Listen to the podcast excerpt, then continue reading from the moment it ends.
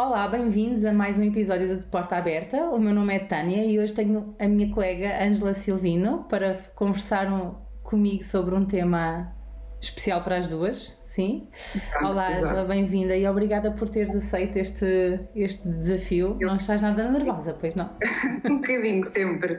Eu é que tenho a agradecer, uh, em primeiro lugar, porque uh, às duas, não é? A Tânia e a Dina. Ainda me cruzei contigo nos, nos corredores da faculdade e tive o prazer de ter a Tânia, a Dina ainda como minha professora e, e, é um percurso interessante. E acho que este projeto é fantástico, não é? Nós conseguimos, através de, de, desta exposição, chegar aos nossos colegas e a todas as outras profissões. Uh, uh, portanto, parabéns, uh, que assim seja esta continuidade que acompanha a tecnologia dos dias de hoje, não é? é Nestes tempos difíceis. Ainda no outro dia te dizia, estou a ouvir no Spotify, portanto, acho que é extremamente importante. Obrigada. Obrigada. Vamos tentando, vamos tentando uh, usar os recursos que temos sim, e, e, esperamos continuar a chegar a, muita, a muitas mais pessoas. E já agora aproveito, já que estamos a falar do projeto, para dizer o quão importante tem sido para nós ter vários colegas que participam connosco, porque aqui, o, o objetivo do projeto era de facto ter a partilha de várias experiências de várias áreas e tem, os colegas têm sido muito generosos também em, na sua participação um, aqui neste, neste projeto, que é um projeto que espero que seja para todos e de todos também. Portanto, uh, obrigado a todos e a ti também. E uh, Ângela, se calhar ia pedir para falar um pouquinho de ti. Sim. Então, sou a Ângela Silvino, sou terapeuta da fala um, e, e, trabalho numa IPSS, no Conselho de Cascais e também em algumas escolas um, aqui do Conselho do, uh, do Ensino Privado. Uh, como vês, uh, o meu âmbito é o escolar e esta é a minha paixão, é a linguagem oral e escrita, mas não foi assim um amor à primeira vista, porque não.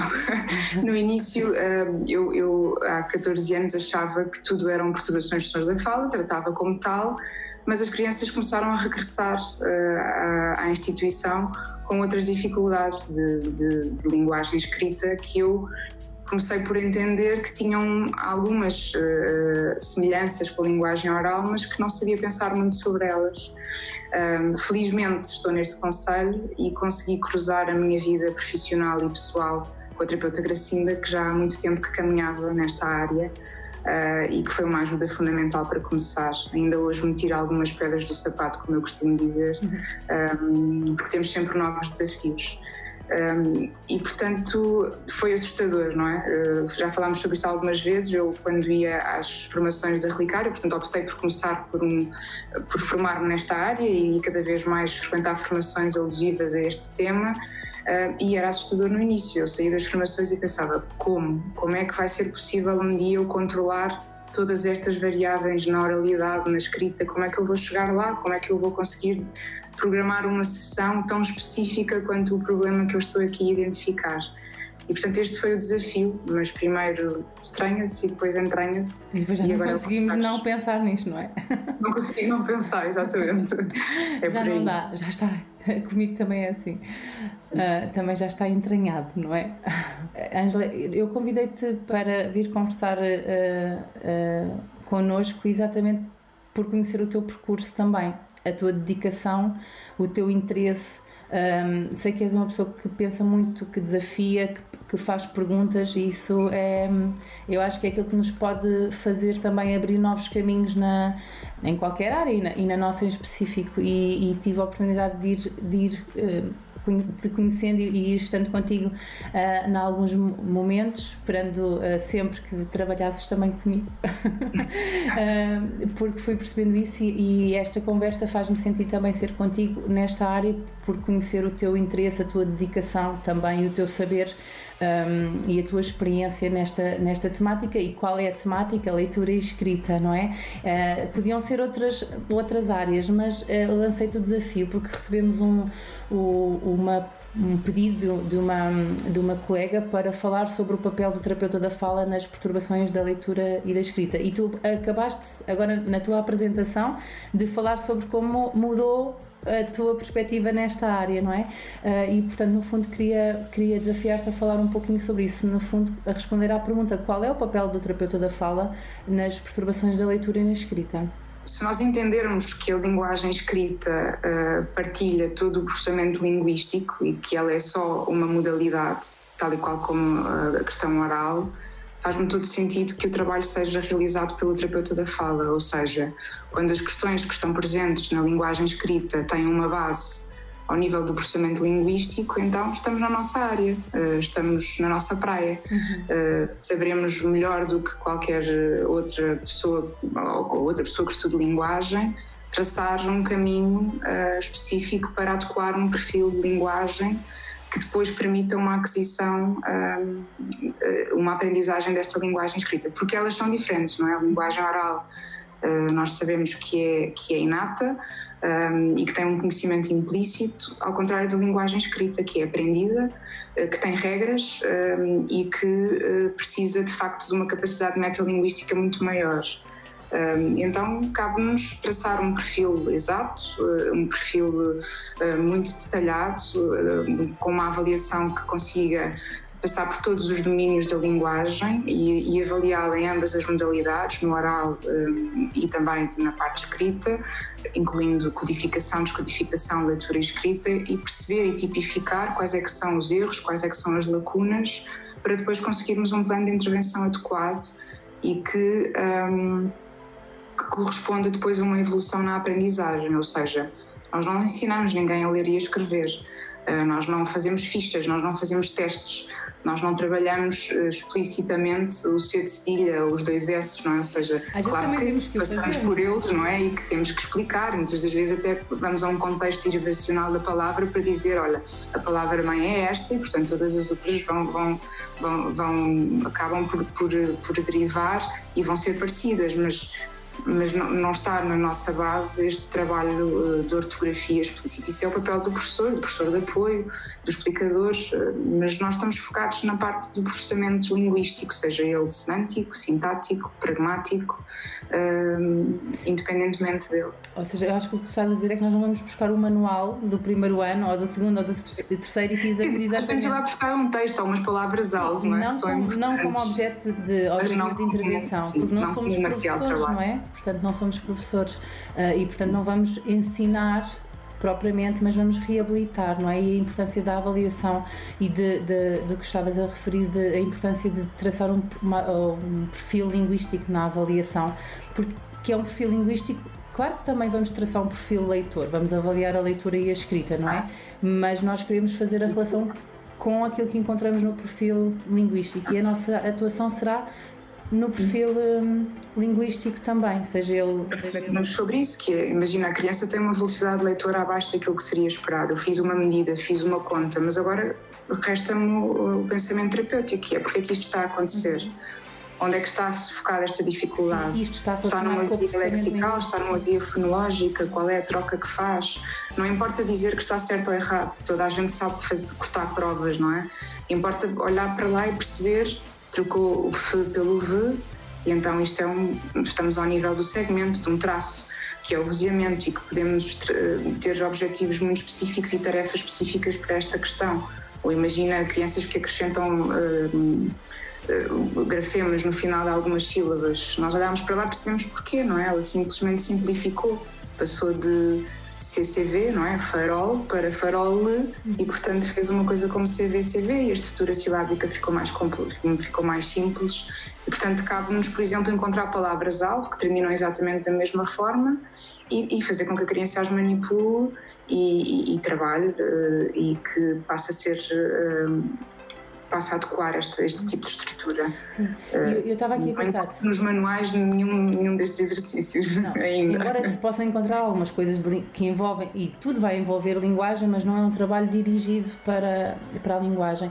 Eu partilho da tua opinião. Eu, eu acredito uh, que o nosso papel é de facto a reabilitação e o nosso grande objetivo é a reabilitação, ou seja, dar competências que, estão, que não estão presentes ou que estão alteradas, em que a criança apresenta dificuldades, competências linguísticas, seja em que domínio for, porque podemos estar a falar de domínios fonológicos, mas podemos estar a falar de uma criança que tem dificuldades sintáticas ou dificuldades pragmáticas ou dificuldades semânticas e, e qualquer um destes domínios pode ter influência na leitura e na escrita e, e terá um perfil de leitura e escrita uh, distinto, não é?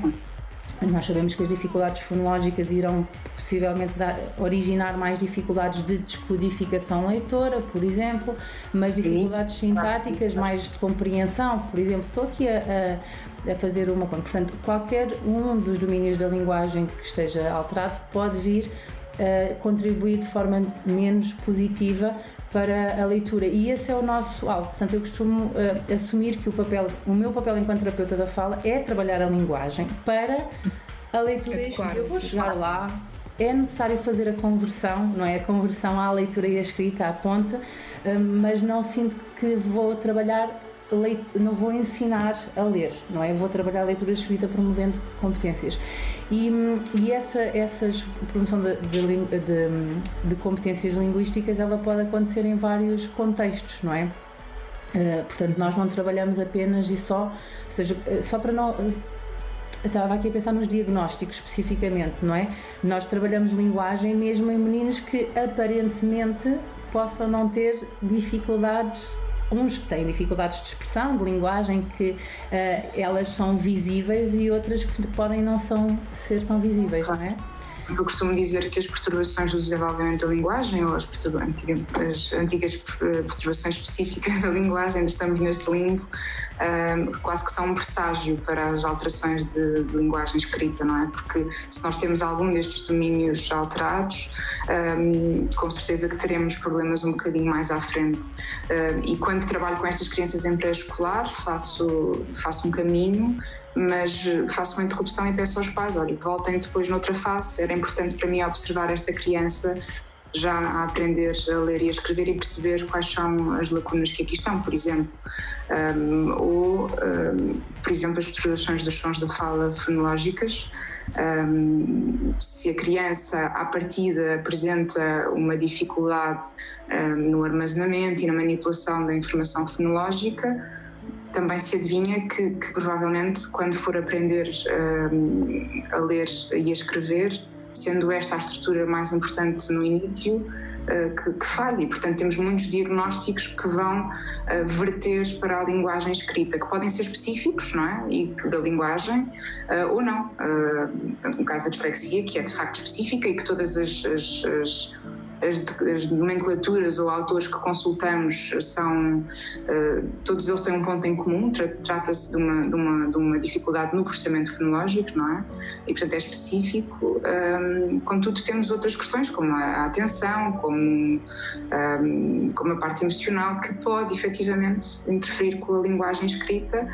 E aqui eu acho que é importante também falar do papel de uma equipa, não é? Porque nem sempre somos nós que vamos resolver a totalidade das questões, hum, porque elas podem não ser específicas da linguagem e podemos precisar da ajuda de outros técnicos para as questões, para as questões da percepção visual, da atenção, uh, memória, Exatamente. comportamento. Que, que, eu acho que, independentemente de. Falámos aqui sobre.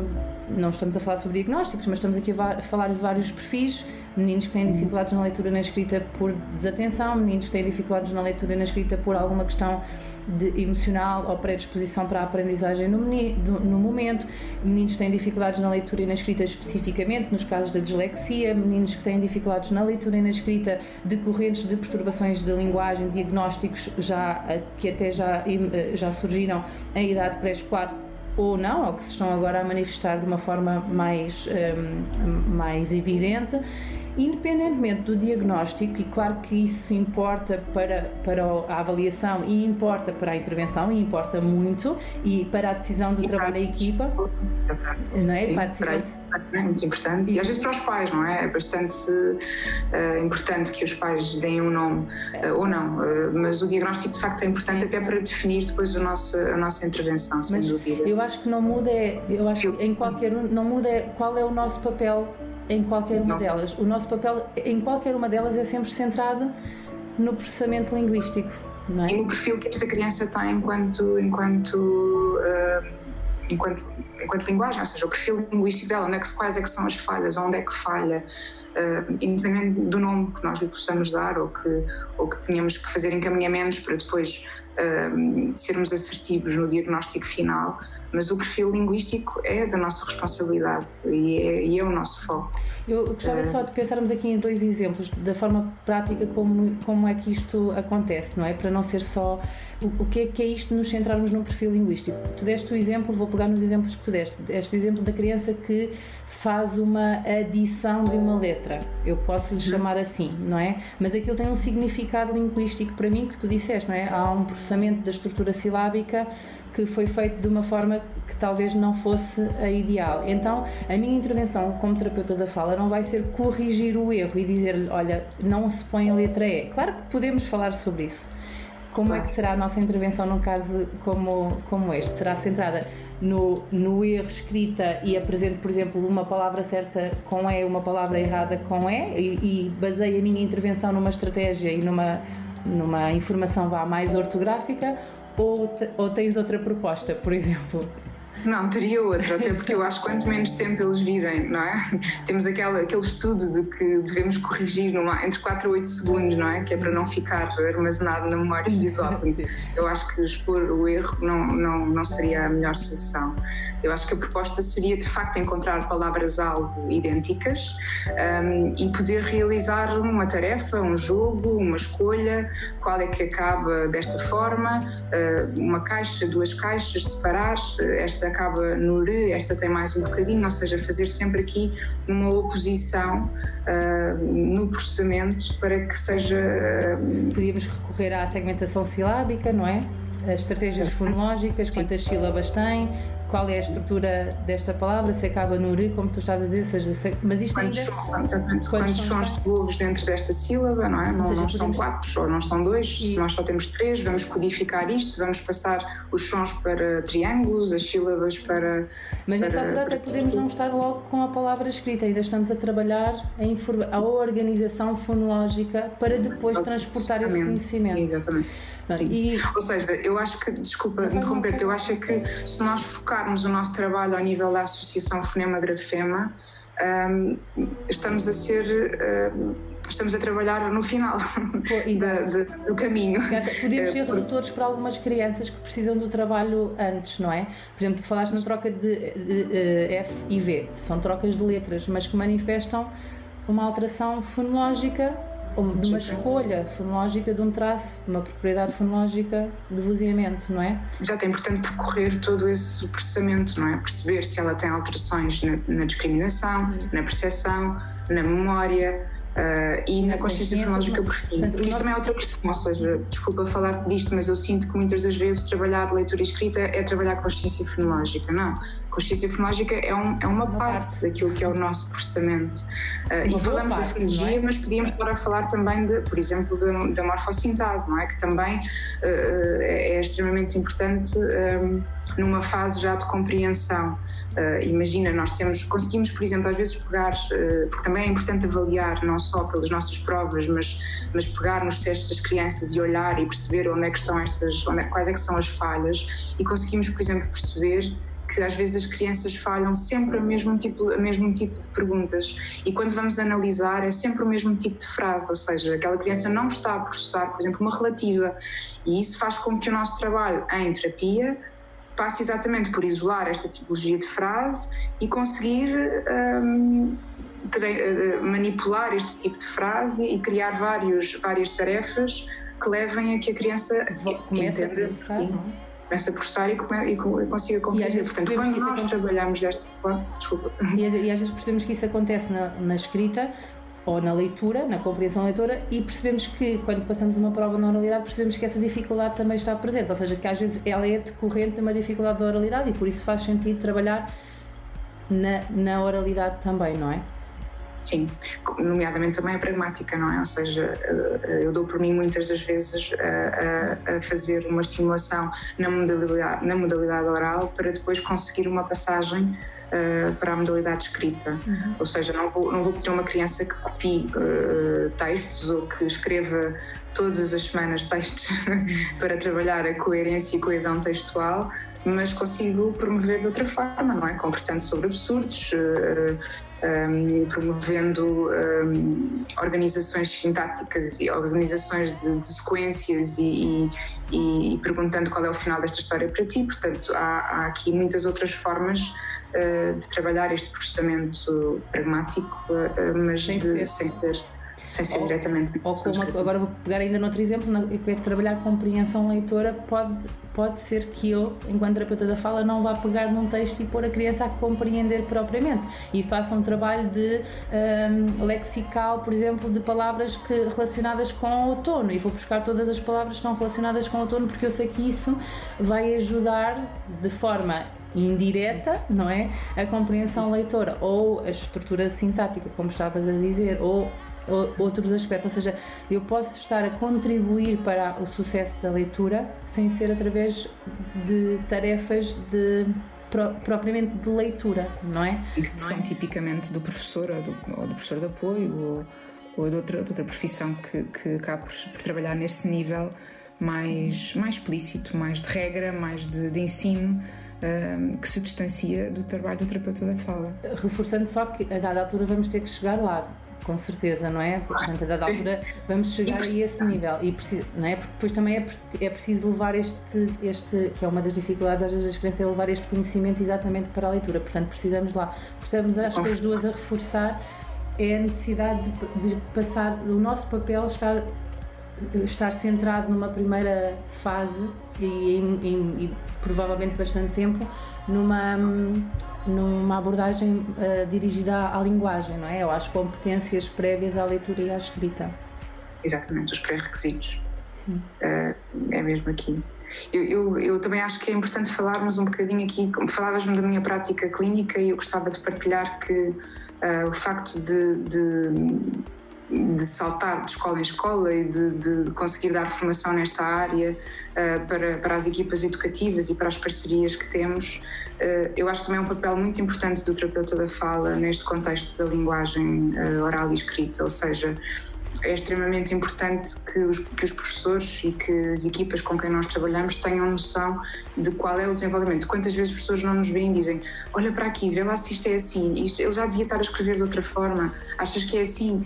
Uh, portanto, é, uh, acho que quanto mais conhecimento a equipa com quem nós trabalhamos um, tiver, mais casos nós vamos conseguir ajudar um, e, e, e, será mais fácil trabalhar nesta área, será mais fácil enquadrar este perfil linguístico um, na escola, em casa, em todos os contextos que a criança frequenta, porque nenhuma dificuldade de linguagem escrita é igual de menino para menino, independentemente de, um, de do que tiver alterado, somos todos diferentes e todos funcionamos de forma diferente. E às vezes sinto que o nosso trabalho um, ao nível do processamento da linguagem, começa cedo a dar frutos na aprendizagem, ou seja, esta a, a, passagem para o lado lá. E é importante que o terapeuta da fala esteja presente em reuniões de escola para poder dar estratégias uh, ao professor, uh, ao professor de apoio, ao, ao psicólogo que trabalha com esta criança sobre a forma como poderá efetivamente ajudar nestas lacunas que a criança apresenta, ou seja, uh, sublinhar os que's, uh, uh, dar uma cor diferente para o fui e para o v, ou seja, temos que ser específicos também nesta ajuda para que faça sentido o papel do terapeuta na escola. Isso, ou seja, no fundo levar das nossas estratégias terapêuticas e ajustar ao, ao contexto. Só que eu acho que disseste uma coisa que para mim também é muito importante e uma coisa que, que, que eu acredito muito que é dar ferramentas um, aos professores, dar ferramentas aos educadores e, e dar ferramentas aos professores. E isso passa por partilhar aquilo que eu faço sem medo nenhum, totalmente, e dar todo o meu conhecimento a estas pessoas. E queria aproveitar e, e, para partilhar também o quão acredito nisto porque tive a oportunidade de, com a Relicário de Sons de implementar o programa de mais consciência fonológica numa forma preventiva que também é um papel do terapeuta da fala na leitura e na escrita, de promoção, não de reabilitação, seria outra, outro, outro dos nossos papéis, não é? Só que eu, hum, este, este, hum, este projeto, é, de facto, esta implementação do programa era um programa que visava dar eh, ferramentas e conhecimento aos educadores. Quem implementava eram os educadores, não era eu, terapeuta da fala, que implementava. Eu supervisionava eu, eu ajudava, dava formação, tínhamos sessões de esclarecimento semanais, mas quem tinha, ferra, quem tinha as ferramentas eram os educadores. E, ou seja, isto para, para dizer que acredito também que o facto de dar mais ferramentas aos outros profissionais uh, não, não, torna, não os torna terapeutas da fala, não é? Não os torna terapeutas da fala, mas tornam-se grandes aliados no nosso, no nosso trabalho, seja ele preventivo ou seja ele, lá está, de reabilitação. Ah, quando eu quero uh, levar as estratégias de intervenção para outros contextos, sejam eh, os nossos parceiros a escola, sejam os nossos parceiros os pais, quanto mais ferramentas eu consigo dar, mais conhecimento sobre este funcionamento, eu acho que mais uh, ajustados nós conseguimos. Uh, Também acho que são importantes por isso, ou seja, permitem uma maior proximidade entre, entre o terapeuta e os técnicos e a equipa educativa, uh, atuam numa fase muito importante do desenvolvimento da linguagem. Um, e, e, conseguem prevenir e, e, e, promover competências que são extremamente importantes e, portanto, já estamos a trabalhar os pré-requisitos para a aquisição uh, da linguagem escrita um, e conseguimos muitas das vezes um, que as crianças consigam ser referenciadas atempadamente, que também é importante. É muito importante que, que, este, que esta vinda à terapia da fala para uma reabilitação de, de, de um perfil linguístico seja, seja atempada porque muitas das vezes os meninos chegam com, com outras alterações já emocionais, já, já de atenção, já, já seja porque não foi fácil este caminho. Pois é, todos os, todas as tentativas e todas as estratégias foram, foram ao lado, ou seja, não foram no, no, na linguagem, foram Sim. noutros Quantas vezes caminhos. nós recebemos meninos que dizem, não, eu não consigo, eu sou burro, eu nunca vou conseguir ler e escrever, não, isto não é para mim e já estão, já estão nesta, nesta fase. E aí temos outro, outras dificuldades, não é? Temos que... que também ultrapassar este, este peso emocional que já está em cima daquilo que pode ser até uma dificuldade específica ou não, não é? Pronto. Um, Angela, acho que podíamos continuar a conversar, mas uh, acho que vamos ficar por aqui. Uh, eu, eu julgo que assim o, o nosso papel ficou bem. bem uh, Sim, bem... eu queria só deixar aqui um desafio. tem a ver com um trabalho que eu também estou a realizar e que, e que talvez seja importante, ou seja, um, dei por mim a conhecer melhor as orientações para o pré-escolar e, e, as metas curriculares para o primeiro ciclo, ou seja, são metas que, que o Ministério da Educação um, traçou para, para as nossas crianças.